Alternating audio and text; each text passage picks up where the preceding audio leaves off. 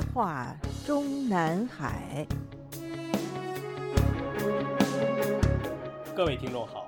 欢迎收听自由亚洲电台的《夜话中南海》栏目，我是节目撰稿人和播讲人高鑫。我们今天所要播讲文章的题目是：王小洪已经是下届中央政法委书记的最可能人选了。自从去年王小洪被从公安部常务副部长的称谓改为公安部负责日常工作的副部长。并同时接替了赵克志的党内职务——公安部党委书记之后，无论中共党内党外，没有人不相信王小洪是公安部长的唯一接班人选，也没有人不相信明年三月的中共十四届全国人大会议上，被赵克志坐满了一届的分管公安和国家安全及相关事务的国务委员的职务会落实到王小洪身上。但是，如今王小洪在距离中共二十大的召开至少还有四个月的时间，突然被宣布提前上位公安部长，如此打破。惯例的不寻常安排，自然会令外界把关注焦点放在了赵克志的政治安危上面。而在此之前的唐山烧烤店打人事件发生之后，即已经出现在网络媒体上的诸如“唐山打人案为什么被热炒？赵克志后院起火了”“唐山打人案背后有巨大政治阴谋，为拉公安部长下马”“赵克志后院起火，唐山打人案涉高层内斗”等分析文章的内容，更被认为是。准确的分析和预测，比如本月十三日开始在网络上被广为转载的“唐山打人案背后有巨大政治阴谋，为拉公安部长下马”一文中分析说，唐山打人案本来在中国稀松平常，这种事情在每个城市每天都在发生，要解决的办法就是严控互联网媒体不发声，这样全中国自然就会是一片人民安居乐业的幸福景象了。但是这次事件出现之后，各大媒体发声。各种关于唐山警匪一家的帖子也在网上畅通无阻，连妇联也罕见为妇女发声了，且由中共公安部介入，交由异地办案。有分析指，唐山打人案涉高层内斗，从河北发起的公安部长赵克志后院起火，而公安部党委书记王小红很可能借机倒赵。王小红任公安部党委书记之后，已经掌握实权，而接近六十九岁的赵克志恐怕很难平安退休。除了受唐山黑社会案影响，他的关键问题可能出在孙立军案上。知名时评人岳山刊于本月十三日的分析文章《唐山打人案异常爆炒，涉中共高层内斗》，认为在中共二十大前，这次河北唐山闹得这么大，突然被作为大案处理、宣传爆炒，如同网友说法，太不寻常。文章中说。中共现任河北省委书记倪岳峰今年四月才上任。唐山打人案如果要找领导责任，到底还会波及谁？需要注意的是，现任公安部长赵克志上任前一站就在河北。岳山的如上文章还分析说，赵克志本来是胡锦涛的旧臣，原任贵州省委书记。在习近平上台之后，赵克志进京的中转站和跳板就是河北。他于2015年7月至2017年10月担任河北省委书记。之后进京执掌了公安部，再升为副国级。也就是说，河北是赵克志在习时代发迹的政治后院，这里有他的大批旧部，包括唐山市公安局现任局长赵金进，在赵克志执掌河北时，曾任河北省公安厅的反恐工作总队总队长、廊坊市公安局党委书记和局长。况且，赵克志掌管公安多年，所谓的全国扫黑领导小组，赵克志排名第一的部组长，如今被爆出重重黑幕。也属任内设扫黑不力，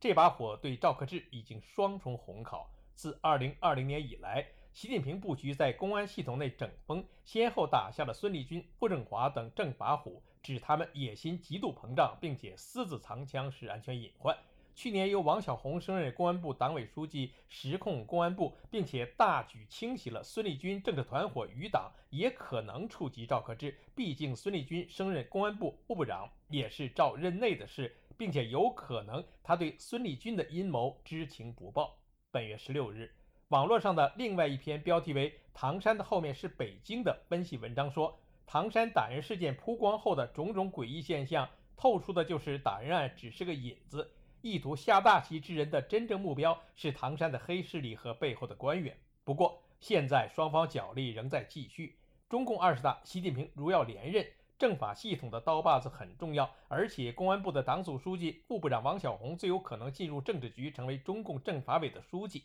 王小红是习近平从福建带出来的老人，和习近平关系密切。王小红的主要竞争对手是现在的中央政法委副书记、公安部部长赵克志。文章中引述中国内地网易六月十二日刊登的一篇标题为《河北省副省长、原唐山市委书记充当黑恶势力保护伞》的文章内容，说是唐山烧烤店黑恶势力事件绝非偶然，因为有人要借助这件黑恶势力案件深挖唐山乃至河北的官场，目标也是对准了现在中央任职的河北省的前高官。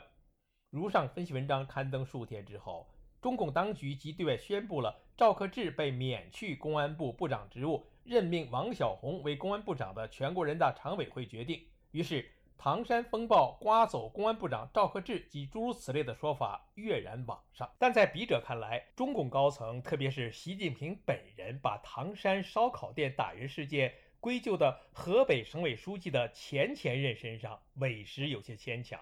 这里注解一下。赵克志本人是在二零一七年十月底被宣布接替郭声琨的公安部部长及部党委书记职务，并同时宣布免去了他只担任过两年零三个月的河北省委书记职务。而在此之前的赵克志是从自己的家乡山东起家，一步步晋升至山东省副省长之后的仕途轨迹为：担任山东省副省长五年零一个月，担任江苏省常务副省长四年七个月。担任贵州省长和贵州省省委书记的时间共计五年。如此说来，担任公安部长之前的河北省委书记的职务，对赵克志来说不过是晋升中央部国级职务的过渡。河北省还真的算不上是他赵克志的政治后院，这是其一。其二，相对于王小红去年十一月底接替公安部党委书记之后的晋升前途，一九五三年出生，如今已经六十九岁的赵克志。即使是习近平的铁杆亲信，也只能是无可奈何花落去。与他同岁的习近平，无论如何也不会考虑把一个和自己一样年迈的人安排进入未来的二十届中央政治局，并且接任中央政法委书记。需要特别指出的是，无论是江泽民时代，还是胡锦涛，还是习近平上台以后，历次党的全国代表大会上所产生的中央政治局的新任委员，最年长的只有六十八岁。年已或者年过六十九岁还能新当选中央政治局委员的事情，从中共政权进入了江泽民时代之后开始，就再也没有发生过。而自己早已经决心连任第三届甚至更多的习近平，从常理上讲，只会对自己下面的所有，至少是绝大部分政治局常委和政治局委员的年龄限制更加坚持，而不是相反。所以。如今仍在台上的所有中共法治系统中的副国级和正省部级领导人中，赵克志是最没有可能，或者说完全没有可能在二十大上进阶中央政治局并接掌中央政法委的。那么，所谓王小红为谋政法委书记前途而打击赵克志的说法根本不成立。分析到此，我们想要说明的结论是：即使是没有唐山烧烤店打人事件的发生，甚至还可以假设，没有一个孙立军及其政治团伙的被揪出，今年秋天的中共二十大及明年三月的中共十四届全国人大，一样都会是赵克志仕途的尽头。而如今，习近平居然打破惯例，安排赵克志赶在中共二十大召开之前，至今还有四个月时间，就把公安部长的职务提前交给王小红。最主要的目的是什么呢？之所以说是提前，是因为在此之前，无论是赵克志接替郭声琨，还是郭声琨接替孟建柱，还是再往前的孟建柱接替了周永康，新一任的公安部长都是在当年召开的中共党的全国代表大会第一次会议结束之后任命的。与此同时的党内任命是把刚刚卸任公安部长的那一位宣布为新一届的中央政法委书记。也就是说，在赵克志接替公安部部长的同时与之前，卸任公安部长或者晋升为政法委书记已成惯例，而这个惯例将被打破。事实上，是在2017年10月底，赵克志接任公安部长的同时，即已经被事实上宣告了。在此之前，无论是周永康与孟建柱之间，还是孟建柱与郭声琨之间，都拉开了一定的年龄差距。也就是说。当初在考虑公安部长接班人选时，即已经把五年之后接班中央政法委书记的年龄因素作为一个必要考量。但是，在为郭声琨安排公安部长接班人的2017年中共十九大召开之前，安排了比郭声琨还年长一岁的赵克志去接替郭声琨的公安部长职务，就证明了当时无论是习近平还是赵克志本人都非常明白。他赵克志没有可能在任满五年公安部长之后晋升政治局委员和中央政法委书记。当年总部设在北京，现在已经被迫停刊的大外宣多维网，去年七月初曾经发表的文章《中共二十大后的刀把子握在谁手》。该文章分析二十大后中央政法委书记人选，除了提及习近平的三名亲信之外，还特别点名出最高法院院长周强。按照多维这篇分析文章的说法，中央政法委虽然经过了中共二十大以来党和国家机构改革，职权大为缩水，尤其是中央政法委书记降级由中央政治局委员充任，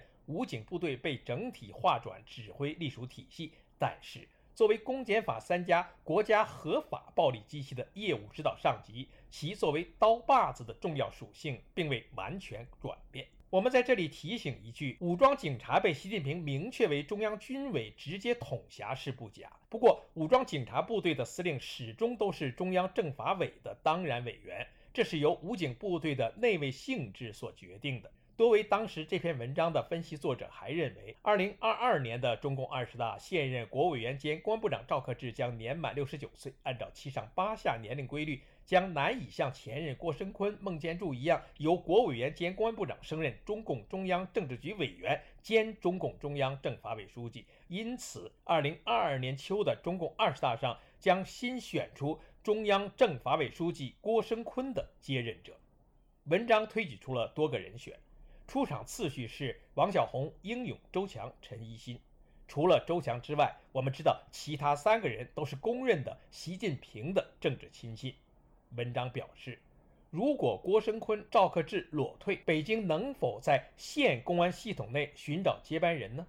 上升极快的公安部常务副部长王小红曾一度被看好。但是其最大的劣势是仅熟悉公安系统事务，没有地方执政经验。历史上，除中共建国后的几位军方领导人之外，公安系统内部选拔中央政法委书记没有先例。当时我们也曾经在本专栏发表了《谁会与英勇竞争下届中央政法委书记》一文，分析说，无论是郭声琨还是赵克志，在未来二十大上，因为年龄原因不再担任党和国家领导人职务，几乎可以肯定。所以，届时空出的政法委系统的副国际岗位至少有两个。我们当时认为，英勇在未来二零二二年秋天的中共二十大上接掌中央政法委的可能性较大。也是基于他本人的长期政法工作经历，加之地方执政经验。毕竟过去几任中央政法委书记，从周永康到孟建柱，再到郭声琨，都是地方省委的一把手出身。但是随着英勇被出乎预料的安排在湖北省委书记位置上，提前退居二线，前面列举的下届中央政法委书记的所谓竞争者中少了一个。至于习近平是否会在现任地方一把手中挑选一个众议者，直接升任中央政治局委员兼中央政法委书记，我们认为不能说完全没有可能，但现在看来，安排王小红的可能性更大。简单说来。